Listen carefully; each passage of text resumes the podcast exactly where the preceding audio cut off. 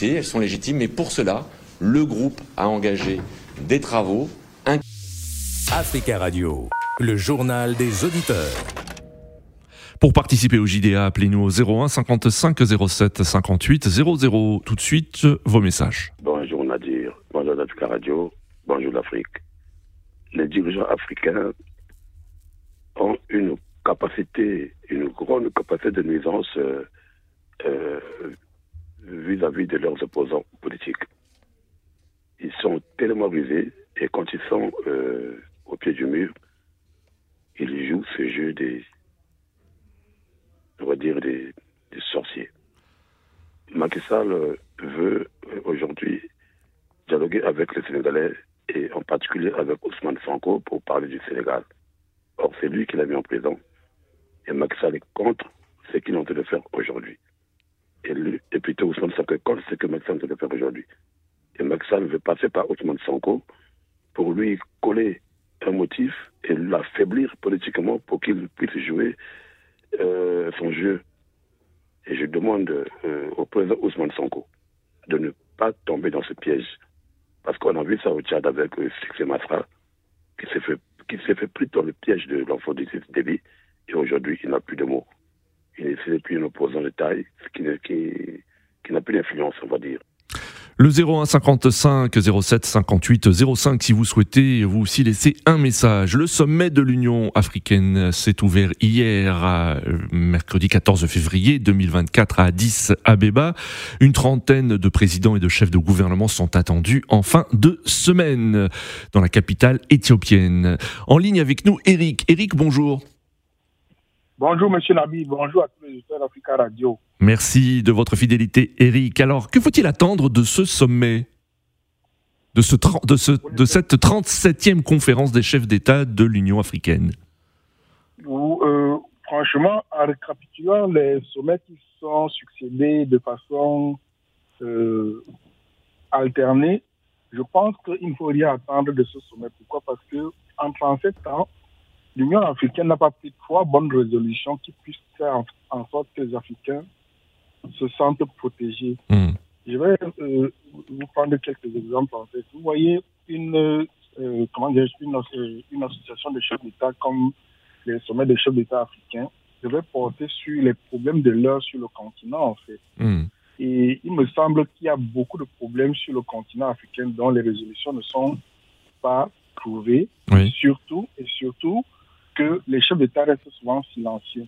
Oui. Aujourd'hui, euh, si, vous, si vous constatez très bien, lorsque les décisions ne sont pas en faveur ou les, prises de position ne sont pas en faveur de ces chefs d'État, ils sortent pour condamner de façon vive et de façon, euh, comment dirais-je, disproportionnée. Je vais prendre deux petits exemples. Le premier exemple, c'est les sanctions qu'on a prononcées en Afrique de l'Ouest pour les chefs d'État qui avaient mené euh, qui avaient fait un coup d'État pour arriver au pouvoir oui. Ont été beaucoup plus durs. Et voilà M. Macky Sall qui, au Sénégal, aujourd'hui, a même eu le soutien du président Ambalo, en fait, pour dire que c'était normal qu'il reporte les élections. Moi, je vais vous poser la question.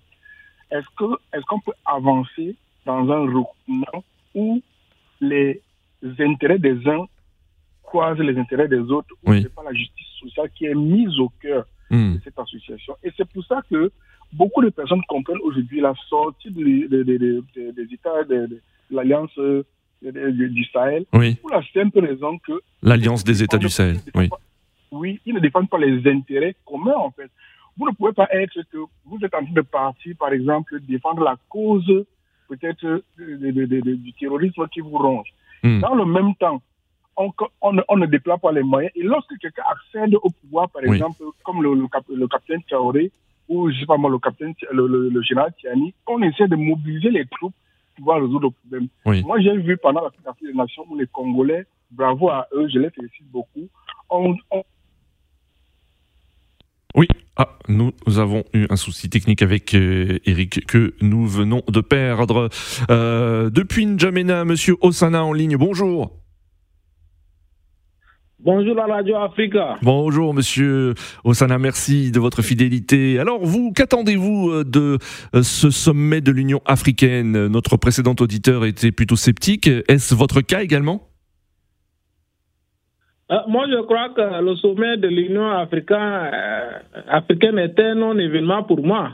Oui. Et je crois que c'est plutôt un, rassemblement touristique, puisque vous savez, l'organisation n'est plus crédible, donc le peuple africain n'attend rien d'elle. Oui. Vous savez, on a un problème au Sénégal, et plus loin au Mali, Burkina Faso, Niger hmm. et même voir euh, au Tchad. Oui. Mais l'organisation euh, de l'Union africaine ne fait rien. Donc, euh, c'est une organisation qui œuvre plutôt pour aider les présidents dictateurs à maltraiter leur population. Oui. Donc, je crois que ce sommet va accoucher d'une souris et que c'est juste vraiment aller voir euh, mettre encore des stratégies pour permettre à ces présidents qui veulent s'éterniser au pouvoir euh, pour encore faire plus mal à, leur population? D'accord. Sinon, en toute sincérité, je crois que c'est une organisation qui a perdu tout euh, son sens, il a perdu sa crédibilité. Donc aujourd'hui, il y a, la population ou les Africains n'ont plus confiance envers cette organisation africaine-là, qui est censée protéger le peuple, qui est censé vraiment faire un travail pour le développement de l'Afrique. Donc mm. moi, je pense que c'est un événement pour moi. Merci beaucoup, Monsieur Osana, d'avoir donné votre point de vue sur Africa Radio et à très bientôt. Merci à tous de votre attention. Rendez-vous demain à la même heure. Très bel après-midi sur Africa Radio. Africa Radio, le journal des auditeurs.